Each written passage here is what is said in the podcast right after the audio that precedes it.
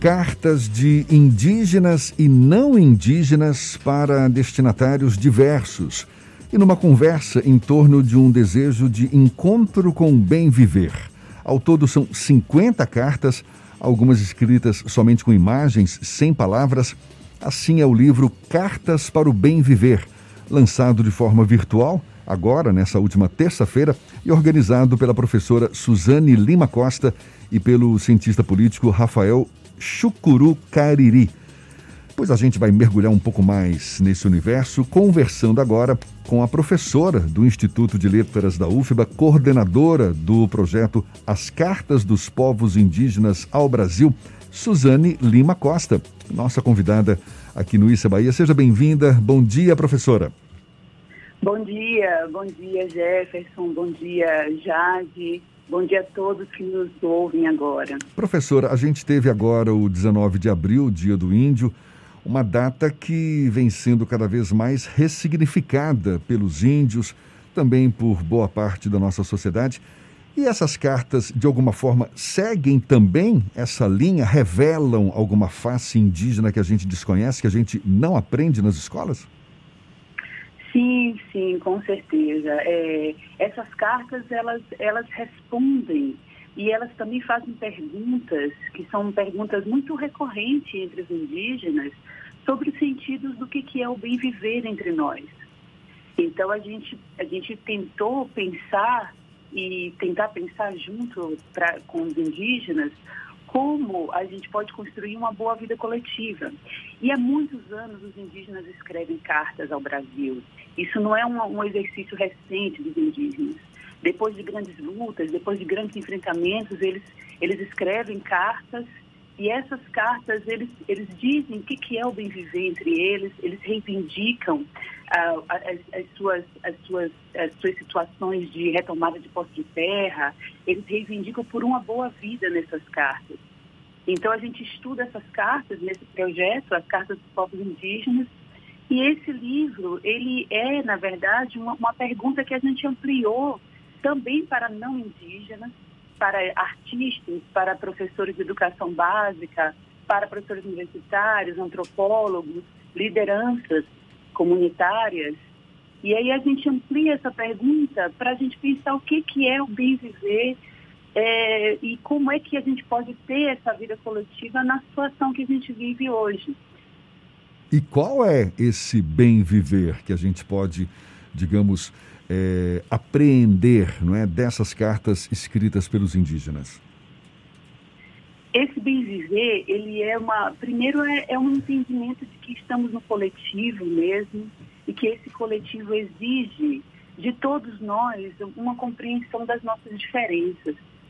É, esse bem viver faz parte dos ensinamentos é, Kaiowá e Guarani, que eles pedem pela utopia de uma vida sem mal, e, e, na, e na beleza disso e ao mesmo tempo no aflitivo disso, porque é, é muito difícil como, como a gente pode ter essa vida diante da, da, das situações todas que nos atravessam. É, as respostas são sempre respostas que alcançam e tentam uma conversa direta com quem somos na vida que pretendemos partilhar juntos. Então, o que, que é esse juntos? o que, que é viver em, em sociedade. Então a gente tenta, nessas cartas, alguns indígenas como Ailton Krenak, a Graça Graúna, Márcia Cambeba, o próprio organizador do livro junto comigo, Rafael Chucuru Cariri, eles respondem ao que, que é esse bem viver em suas cartas. E aí, é, como, é, como ela, essas respostas são construídas em diferentes perspectivas, Aí vale a pena ler mesmo essas cartas e ver o que, que os indígenas estão chamando de bem viver. Como é que Há foi? uma seção do livro específica Sim. sobre isso, que ela é intitulada O Bem Viver dos Indígenas. Como é que foi esse processo de seleção dessas cartas? São cartas escritas recentemente? A senhora disse agora que, que, que muitos, eh, os índios já, já vêm escrevendo cartas há muito tempo. São cartas também antigas. Como é que foi esse processo de, de compilação dessas cartas? Olha, Jefferson, para esse livro específico, a gente fez um convite para os nossos parceiros, para os nossos, uh, os nossos professores que trabalham com a gente, para pessoas que, de certa forma, estão conectadas com, com, com a própria questão dos povos indígenas e também a gente fez um convite para os próprios indígenas. Então, esse convite, é, nele, a gente falava um pouco sobre isso, sobre como você escolhe um interlocutor para conversar é, sobre cartas e sobre é, o que, que é essa situação agora, a situação pandêmica. Então, como a gente se sente com as nossas vidas é, em constante ameaça, como a gente está agora, todos isolados. E aí veio a, a ideia da gente convidar e estender esse convite também para não indígenas. Mas a ideia inicial, ela parte de um projeto que nós já desenvolvemos juntos, eu, o, o, o Rafael Chucuru Cariri, e a gente tem também um grupo de, de estudantes e uh, tem também a professora Maria Hilda. Estamos juntos num, num projeto intitulado As Cartas dos Povos Indígenas ao Brasil. Você já, inclusive, citou o projeto. Então, assim, o convite veio por causa da situação pandêmica. A gente queria estender um pouco mais e ouvir de outros, de, de, não indígenas também, como é que eles se sentem nesse momento que a gente precisa defender a vida e que a gente está pedindo também, como os indígenas, uma boa vida. Oi, professora, que é Jade, bom dia. É, Oi, Jade. Minha pergunta dia. é no sentido assim, o, a, o título Cartas para Bem Viver remete a algo positivo, né? Mas eu queria saber se, diante da situação dos povos indígenas hoje, que a gente sabe que estão constantemente sob ameaça, né? Se essas cartas também é, vêm um pouco no sentido de, de causar incômodo, não no sentido ruim da palavra incômodo propriamente dito, mas no sentido de promover reflexão em quem lê. Sem dúvida, sem dúvida, porque é, aparentemente quando você ouve o bem viver, você a, a, ideia que a gente tem é sempre uma ideia de conforto, de, de, de um afeto que te abraça e que te conduz para uma até para uma alegria assim, coletiva, para um, um, bom encontro. Mas há, há uma série de críticas em relação a esse bom encontro. Há uma série de, de notas de repúdio, há também uma, uma vontade de um respeito a quem são eles, os indígenas. Então, nas cartas, vocês vão, vão perceber isso, vocês vão ler a crítica que os indígenas fazem ao que, que é o bem viver hoje. Porque o bem viver faz parte do, do da, da cosmovisão de alguns povos indígenas. E a grande questão é que quando esse bem viver está sendo, de algum modo, é, é, desmontado, agredido, ferido pelas, pelas políticas públicas, pela, pela, pelo modo de viver dos não indígenas, há sim crítica muito ferrenha ao que vem a ser esse bem viver entre eles. E aí vocês podem conferir isso nas cartas, por exemplo, do, do Jeff Baniwa, ou na carta que a Sônia Guajajara escreve uma carta para o Brasil. E nessa carta ela questiona muito o que, que vinha a ser esse bem viver. Então, é, o título é um título que ele, ele convida para uma para um afeto que abraça e, ao mesmo tempo, ele convida para uma crítica muito decisiva em relação à situação que a gente está vivendo agora. Uhum. E agora sobre o processo de criação, professora, é, vocês reuniram cartas, também imagens, não é isso? Porque a gente comunica também através de imagens. É, eu queria saber quais foram as surpresas e os desafios desse processo e se no percurso vocês se depararam aí com algum fato inesperado. Sim, sim. A gente, o livro também é um livro de cartas e imagens. E aí a gente, até a própria capa do livro, ela foi produzida pelo Denilson Banila. O Denilson Banila é um artista, é um artista plástico, um artista visual. E ele fez uma, uma a carta dele foi uma carta para quem, para os habitantes de Marte. E aí é uma carta extremamente é, é irônica e ao mesmo tempo engraçada, mas ele já está colocando assim, avisando para esses outros que estão fora da Terra o que, é, que são os efeitos da colonização. E é muito interessante como ele projeta em imagens isso e a nossa e ele faz essa carta imagem está tá no livro e inclusive a capa do livro é essa imagem projetada pelo Denilson. Além da imagem do Denilson, a gente tem uma imagem que é, é intitulada Pau Brasil, que é a carta escrita pela Aristana Patachó, e é uma carta também imagética, muito bonita.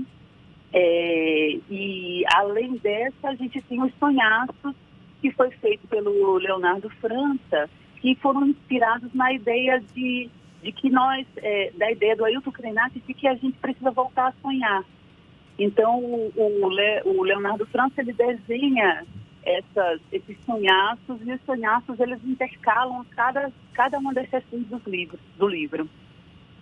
Interessante sobre o processo, assim, é, vocês, durante o percurso de montagem do livro, é, quais foram esses fatos inesperados, quais foram as surpresas, ocorreu tudo como é, vocês planejaram realmente?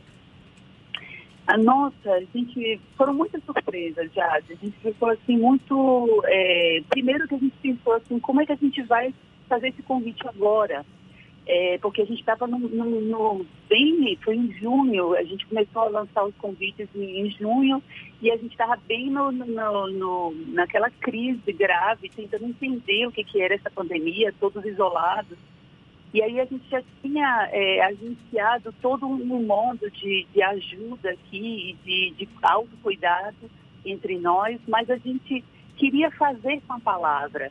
Então, a grande surpresa foi a gente lançar convites, a gente convidou mais de 100, de 100 autores, e esses, todos esses autores, a gente teve é, pouquíssimos autores que disseram não para a gente. Isso foi muito surpreendente. As pessoas queriam falar, queriam sim usar a carta como um lugar de encontro, porque a carta é isso, é um encontro entre dois, e nesse encontro você alcança muitos. E essa, esse, essa foi a grande surpresa que a gente, é, que a gente vivenciou ali. Da gente perceber que todos queriam falar e que a palavra vira também um lugar de agência, de reação, de promoção de utopia, de criação de novos imaginários. E a gente não teve recusas, assim, foram poucas as recusas. Mas aí, é, uma outra surpresa que é assim, as pessoas nos disseram sim, mas elas não sentiram assim, não tiveram força suficiente para mandar as cartas. Então, assim, seria uma coletânea de 100 cartas e virou uma coletânea de, de 50 cartas. E outros também, é, parceiros e outros uh, colegas que estavam envolvidos na, na escrita, eles disseram que querem ainda mandar, enviar suas cartas para a gente. E a gente até ficou com o compromisso de pensar numa segunda edição, um segundo volume de, de cartas. É, pelo jeito carta não vai faltar, né? E você citou o Ailton Krenak como um dos autores dessas cartas. Ailton Krenak, que é líder indígena, ele é ambientalista, filósofo, escritor brasileiro da etnia indígena Krenak. Quem mais escreve essas cartas que você poderia destacar? É, pois é, além do Ailton Krenak, que nos presenteou com a, com a presença dele no lançamento da, do livro na última terça, a gente tem também, né, dos indígenas, a gente tem o José Carlos Tupinambá, a gente tem o, o Taquari Pataxó, a gente tem é, o Juvenal Paiaiá, é, é, dos não indígenas, a gente tem a Angela Mendes, é, que estava também no nosso lançamento e que escreveu uma bela carta para o pai dela, o Chico Mendes. A gente tem a, a psicanalista Bianca Dias, que escreveu para o Caetano Veloso. A gente tem a Aparecida de Laça. A gente tem também é, uma outra sessão, que é a sessão intitulada O Bem Viver em Nossas Outras Comunidades. A gente tem a Milena Brito, que escreveu uma carta para os, para os parentes dela e é também uma das organizadoras, da, da coordenadora da, da edição do livro, junto com a Sara. E a gente tem também a, a Rosemary Duarte, que escreveu para a filha dela, Eva. Numa outra sessão, a gente tem o Bem Viver Fora dos Trópicos, que a gente convidou professores, antropólogos, filósofos fora do, do Brasil. Então, a gente tem o Tim que é um importante antropólogo hoje na Escócia, é, que escreveu para uma criança que está prestes a nascer. A gente tem também o Stefan Pujol, que é, que é um filósofo francês que escreveu para os outros. E a gente tem, em uma outra sessão, a gente tem a Paloma Vidal, o Antônio Marcos Pereira, a Josiane Maitê, é, são muitos, né? São muitos. A gente tem o Nego Bispo também, a Beth Rangel, o Leandro Duraço, que fez uma carta maravilhosa para o futuro.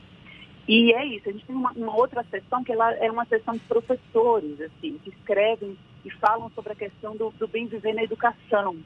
E aí a gente tem a Joseli Quirino, a Luciane Azevedo, Fernanda Mota, o Roberto Sobral.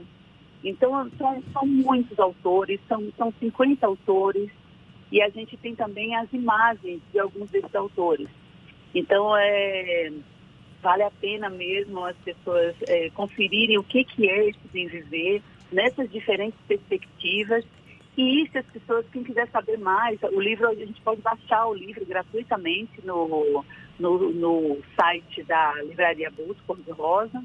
E quem quiser também saber mais sobre o projeto, as cartas dos povos indígenas ao Brasil, pode também ter informações no nosso Instagram, que é cartas.indígenas.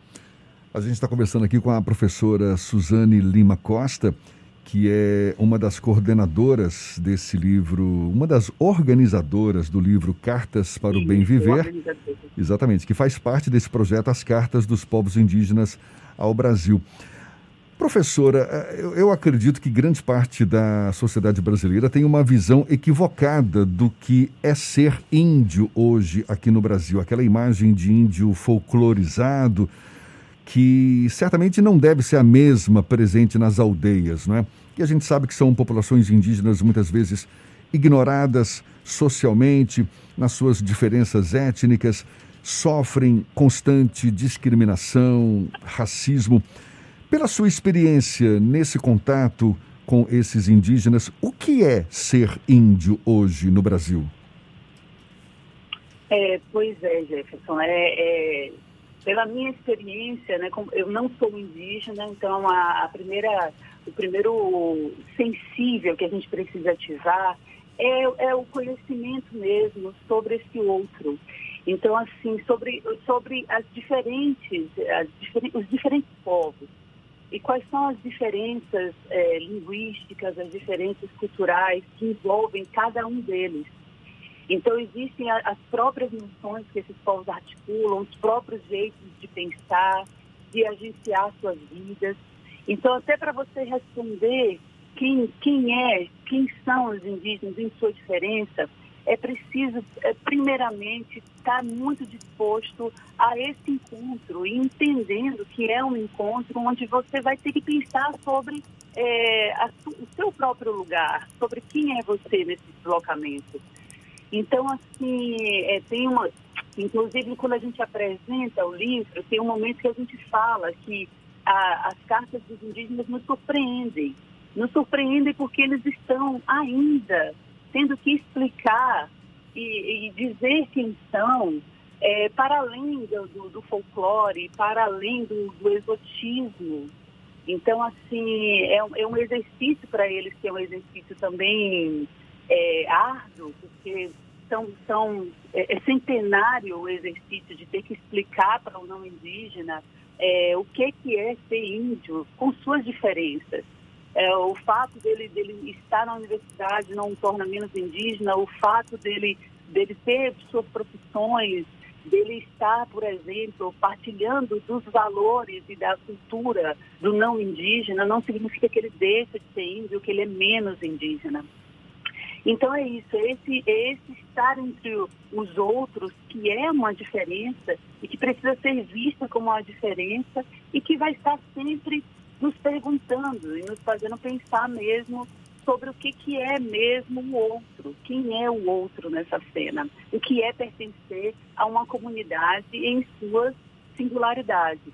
Para a gente encerrar, professora, o que, que te motivou a mergulhar nesse projeto, a querer descobrir essa nova face dos índios brasileiros? Pois é, esse projeto é um projeto de o projeto das cartas indígenas é um projeto de, de quase 10 anos. Então, assim, eu tenho uma, uma vivência é, é, larga já, porque eu trabalhei no, no extinto, antigo magistério indígena, com os povos aqui do Nordeste. E eu ali foi que eu construí uma relação muito próxima. Eu era professora de língua portuguesa e literatura e eles estavam tentando essa formação de professores, porque existem escolas nas aldeias. E aí eu participei desse processo de formação há alguns anos e foi a partir dali, num exercício, eles me convidaram para participar de uma escrita coletiva de uma carta. E eu fiquei sentadinha ali só observando é, como é que eles estavam compondo aquele texto. E eu, eu, eu percebi uh, o que, que era todos falando, é, o que, que era a diferença, todos falam, todos escutam e um está ali tentando fazer uma escrita. Uma escrita que no final é lida para todos. Então essa cena me comoveu profundamente. Eu inclusive descrevi essa cena na minha tese de doutorado e essa cena me tomou desde, desde 2009 e um pouco antes até, porque eu vivi a questão do magistério indígena um pouco antes. E de lá para cá, eu lido com essas cartas, eu trabalho com, com esse biográfico, eu estou com os indígenas em, em trocas, em partilhas, entendendo também né, quem eu sou também nesse processo, porque é uma cultura que pergunta muito ao não indígena quem ele é. Então, é, é um pouco isso, assim, essa minha relação, essa minha relação de, de partilha, de afeto e de diferenças também com, com esse outro. Repete para gente, é um livro que está disponibilizado aí pela internet, o PDF pode ser baixado por quais canais? Isso, o PDF pode ser baixado né, no canal da Livraria Boto Cor de Rosa, é, também no Cartas Indígenas, é, e também está no nosso blog, cartasindígenas.blogspot.com. Então, são três canais onde todos podem ter acesso ao livro. A gente vai fazer um ciclo de conversas durante o mês de maio e junho eh, com os autores do livro e essas conversas a gente vai também disponibilizar. Cada conversa a gente vai disponibilizar também o, o link do livro. Professora Suzane Lima Costa, que é professora do Instituto de Letras da UFBA, coordenadora do projeto As Cartas dos Povos Indígenas ao Brasil, que resultou também nesse livro Cartas para o Bem Viver, organizado por ela e também pelo cientista político Rafael Chucuru Cariri. Muito obrigado, parabéns pela iniciativa, que venha logo então o segundo livro, mas desde já muito, muito legal Parabéns e seja sempre bem-vinda aqui conosco. Bom dia oh, e até uma próxima. Obrigada, muito obrigada, Jefferson, muito obrigada, Jade, muito obrigada mesmo pelo espaço, pela acolhida.